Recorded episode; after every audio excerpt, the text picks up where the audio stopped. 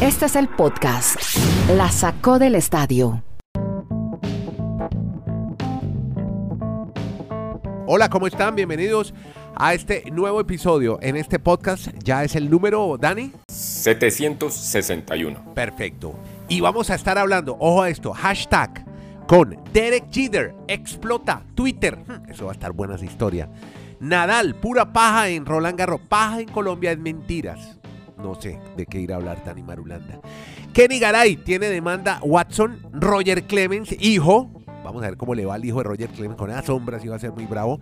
Y tenemos para abrir también contándoles que hay experiencia en Warriors, novata en Celtics, en las finales de la NBA que comienzan mañana. Ya de eso habla Dani Marulanda, porque ahora hablemos de las finales de la NHL, el hockey americano que está buscando la Stanley Cup y Colorado Edmonton. Kenny inician la final del este. ¿Cómo está Kenny en Bristol, Connecticut? Lo saluda Nieto Molina desde Santiago de Chile. ¿Cómo está? ¿Cómo le va, hombre? ¿Cómo le va, don Andrés? Un abrazo a usted y a todos, desde Alaska hasta la Patagonia y de Arica hasta Punta Arenas. Sí, señor.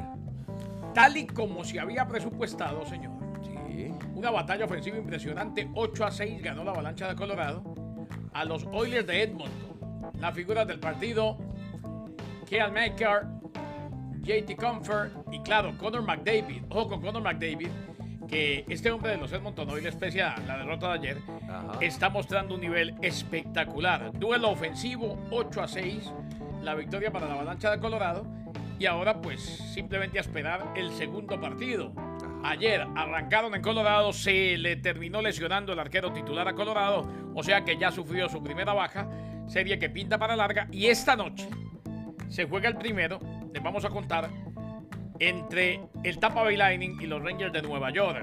El primero de la final del Este, allá en el Madison Square Garden. Así pues que todo lo que pasa en el hockey sobre hielo de cara al Stanley Cup, el trofeo más importante en el hockey sobre hielo, el más codiciado, se lo vamos a contar aquí. Duelo de grandes arqueros. Sí. La noche de hoy. Los rusos. Eh, claro, los arqueros rusos, tanto de parte de el Lightning de Tampa Bay como de parte del conjunto de los Rangers de Nueva York. Igor Chesterkin por un lado y Andrei Vasilevsky por el otro. Duelo de arqueros hoy en el Madison Square Garden. Muy bien, eso es el hockey. Estamos comenzando con hockey, que es otra gran liga y está en finales.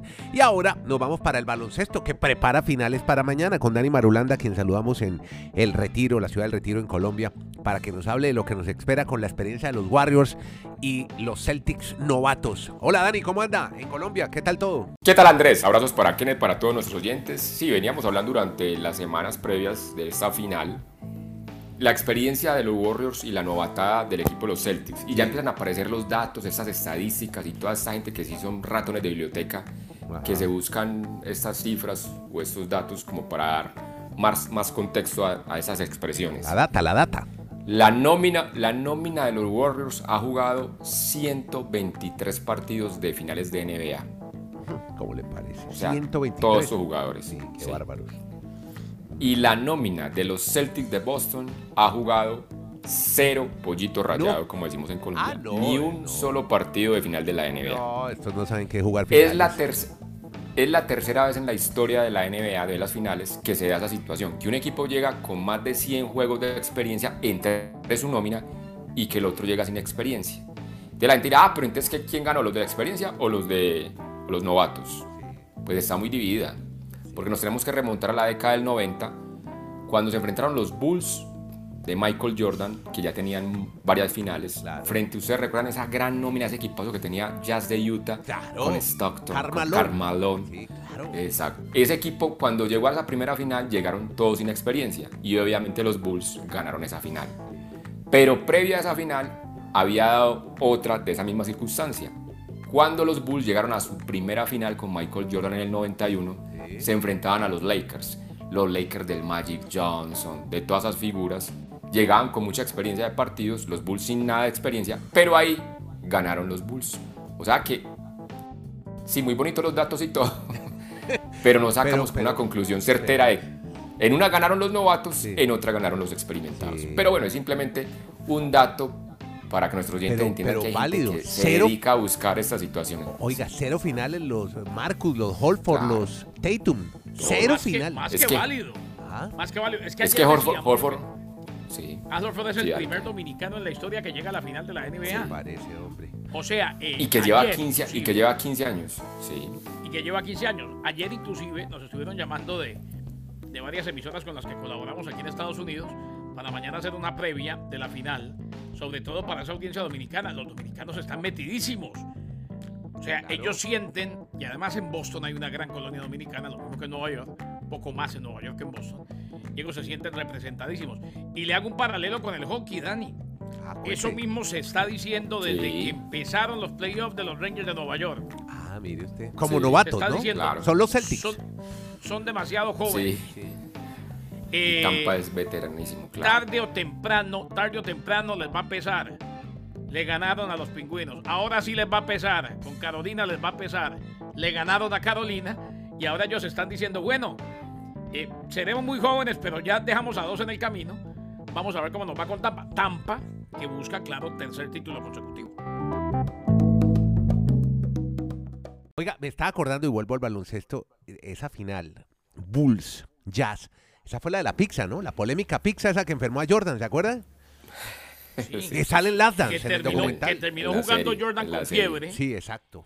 E inclusive esa fue Sí. si mal no recuerdo, y Dani, usted no me deja mentir o me, o me corrige, esa fue la final en la cual penetra Jordan, desde la pintura le manda el pase al perímetro a Kerry, que era anotar el triple ganador. Esa fue Steve Kerr, hoy entrenador de Sí. los Golden State Por Warriors. allá año 97, 97 si la memoria no nos falla. Éramos pollitos, ya, ya, tra- ya estábamos con Nieto en Caracol, Sí. Miami. Sí, bueno, toca revisar otra vez Last Dance, volverla a ver.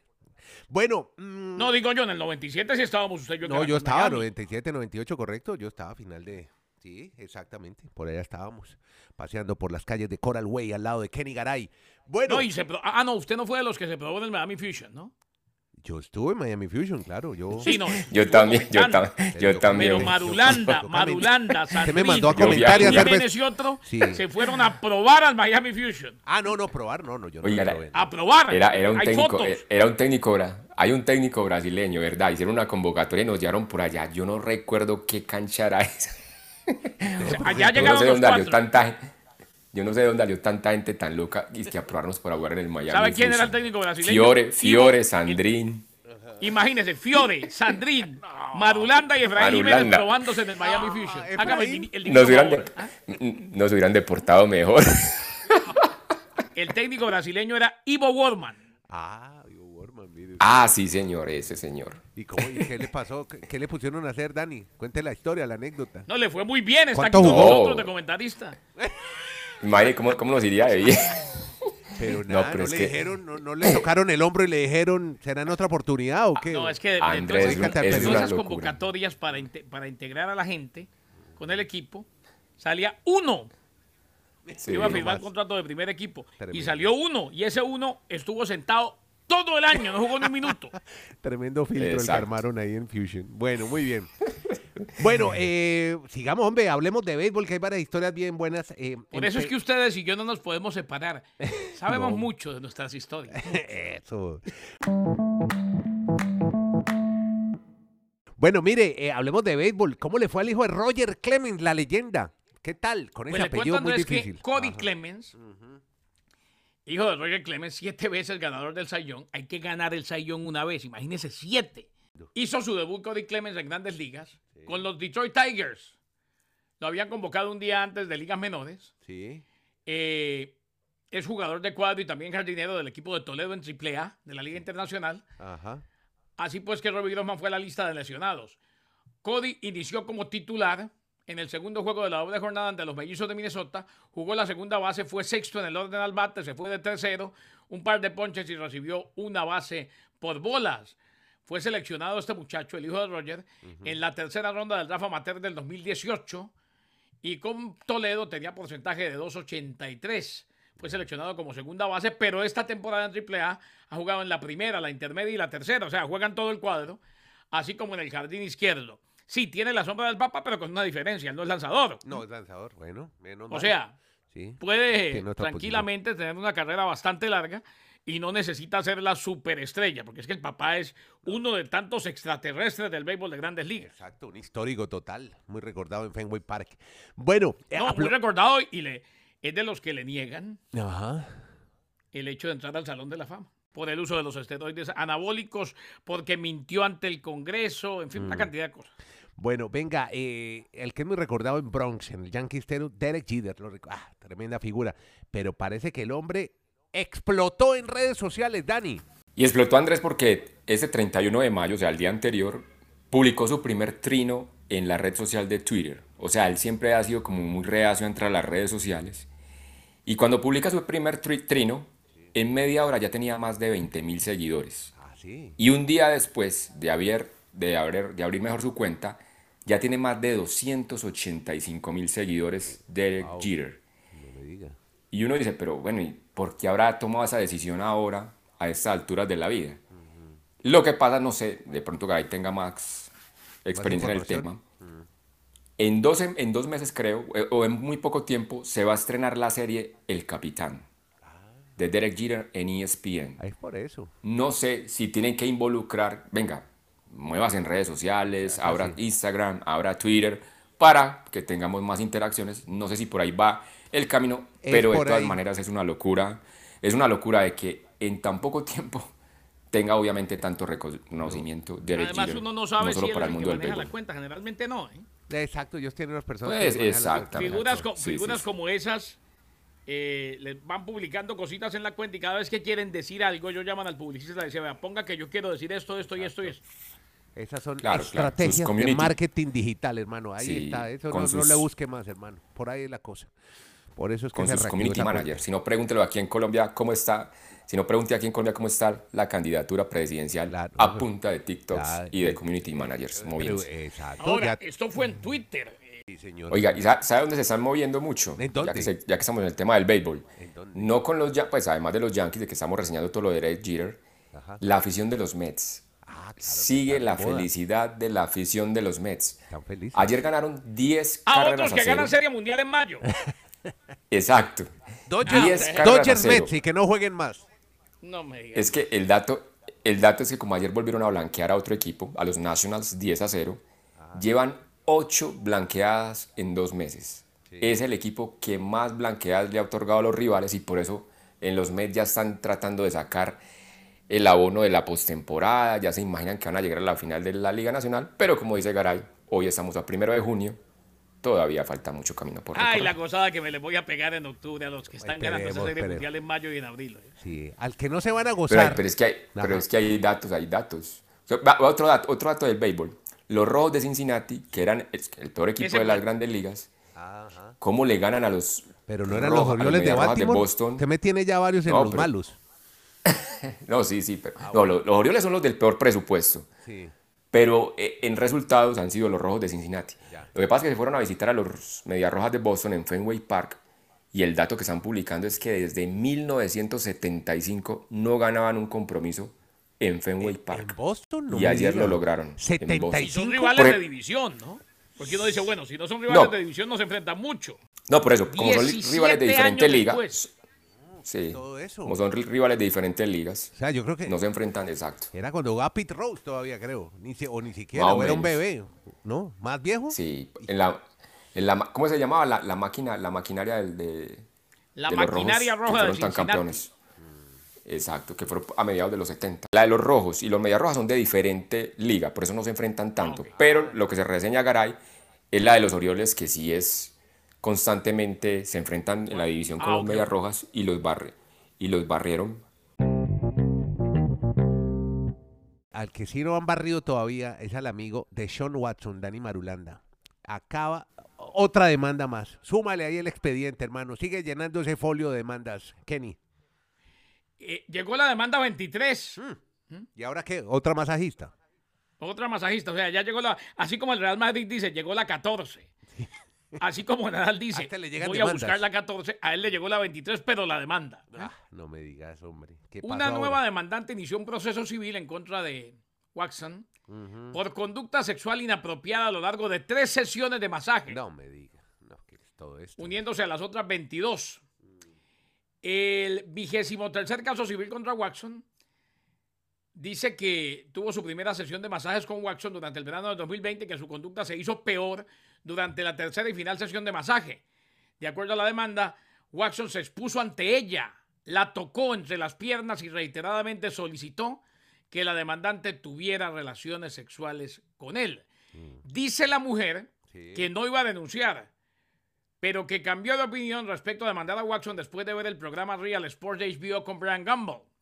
La semana pasada, en la misión, otras dos mujeres, Ashley Solis y Kyla Hayes, quienes también acusaron a Watson de conducta sexual inapropiada, criticaron a la organización de los Browns por dar al quarterback la extensión de contrato récord de 230 millones de dólares garantizados. Esta se unió y también denunció.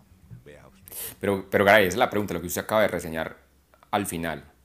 Que los dueños de equipo hayan aceptado hacer una, con- una contratación de esas cifras es porque No, es Lo porque pueden ya sancionar en la acuerdo con NFL. varias y porque más allá de lo Sí. civil no va a tener nada Sí. eh, realmente Pena. judicial, o sea, no, no, no va a ser condenado, no va a ir a la cárcel.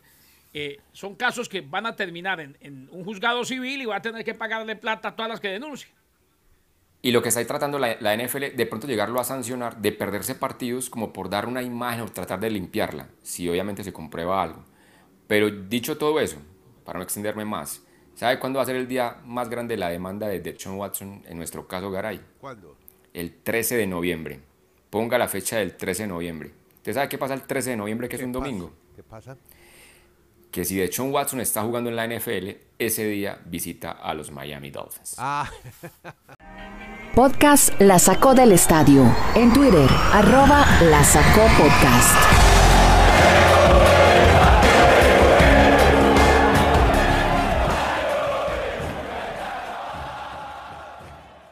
Ya, hombre, ya, vea, metámonos en. Mire, ayer, ayer se jugó el partido más esperado, Roland Garros.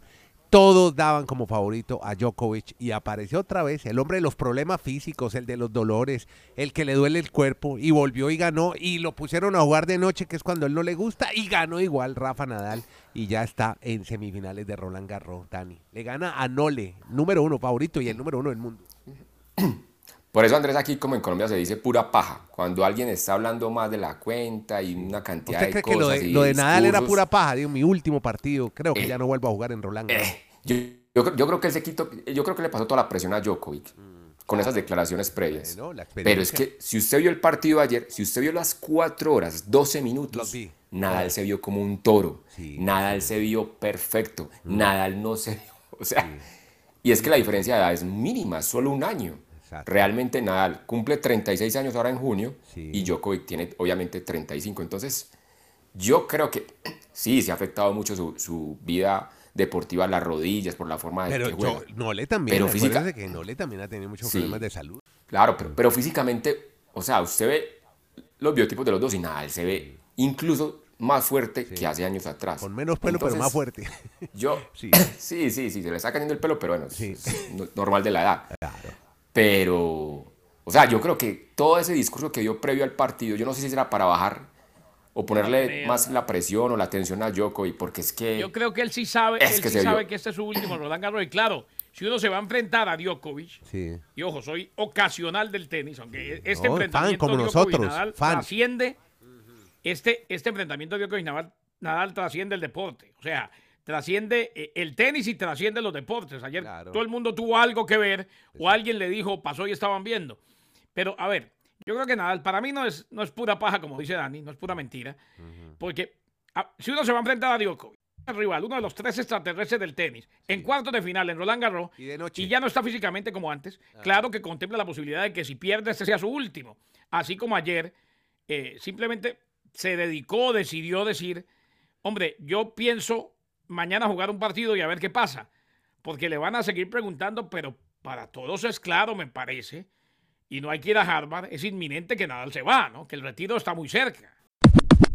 Tenis de las chicas, porque quiero destacar hoy a una rusa que acaba de clasificar a semifinales, se llama Daria Casata. Kina, rusa, pero muy españolizada. ¿Cómo será que vive, eh, bueno, ella está viviendo por, yo creo que es más tema tributario, en Dubái, pero se la pasa más en Barcelona, entrena en Barcelona, Club de Tenis de Barcelona, la entrena Carlos Martínez. Es más, en las raquetas, si ustedes ven el detalle, tiene un escudo del Barça, gran fan del Barça. Y fuera de eso la maneja la empresa de Piqué, Cosmos. Así que todo ligado a Barcelona para esta chica Kasatkina, que se va a enfrentar a la al, al, ¿A qué? A la a planadora, a la, a a la la Iga Sviatek, Sviatek, sí. exactamente. ¿Qué le ganó? O sea que hasta, hasta ahí llegó la hasta ahí llegó la señora de los Bills. a la Jessica Buffalo la Bill Pegula, que, sí. que el papá, Claro. el papá que, este, que es dueño del equipo de hockey, los Buffalo Bills, tiene una fortuna de 5 mil millones de No, de dólares. la, N- de la NFL, de la NFL. No, de, la NFL y de la NHL, tiene dos equipos. En Sí, hockey tiene a los y en NFL. Y tiene a los, A los y tiene a los Sabres. Sabres, Sabres. A los sables de Buffalo. de los dos. Exactamente. Sí. Y tiene 27 años, increíble. Bueno, Pegula juega porque dice, hombre, yo no puedo ser tampoco la hija y me parece muy bien. La- la- me voy a quedar a jugar tenis y gana también mucho dinero. Pero bueno, ahí queda ella con No, esa no marca de la multimillonaria del tenis. Uno diría, no necesita jugar tenis, o sea, no volverse profesional. Pero lo hace y mire, está en cuartos de final. Perdió con una planadora que se llama Iga Swiatek, que juega con una intensidad y a todas las que se enfrente les va a ganar porque es impresionante cómo juega la polaca. 33, Andrés.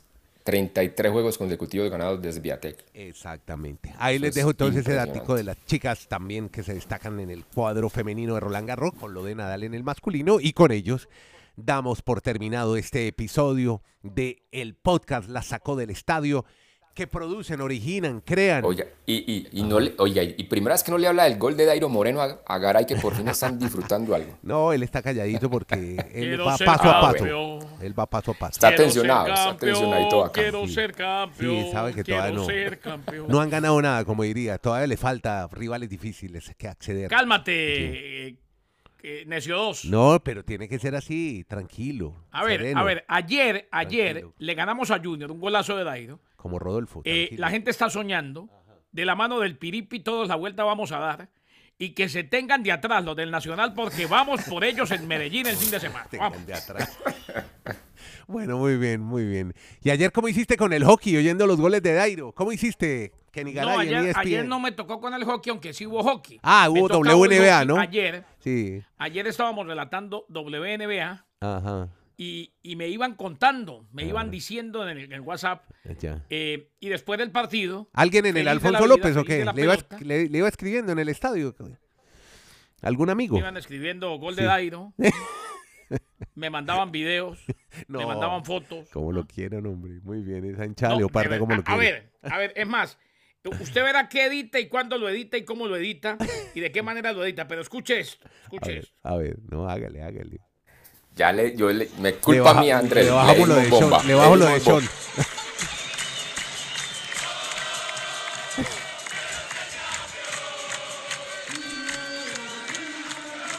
El primo se metió en la fortaleza, en la barra leoparda. Y desde allá me mandaba videos constantemente. O sea, yo iba a la pausa y ¡pum! Metía el video. Muy bien, muy bien, Kenny. Va- vamos, vamos, vamos con ilusión y esperanza. Gracias, Garay, desde Bristol. Imagínese, señora, tanta distancia haciéndole fuerza al- con su corazón ahí en el No, no, no, López, donde vayan a la final, me Ajá. subo a un avión. Me subo a un avión. Bueno, muy bien. Bien, gracias. Lo mismo que a Dani Marulanda. Hoy tuvimos la participación especial del hombre de la guadaña con eh, Nieto Molina desde Santiago de Chile. Hicimos este podcast, se llama La Sacó del Estadio. 20 minutos hablando polideportivo, deportes, ligas americanas. Gracias a todos.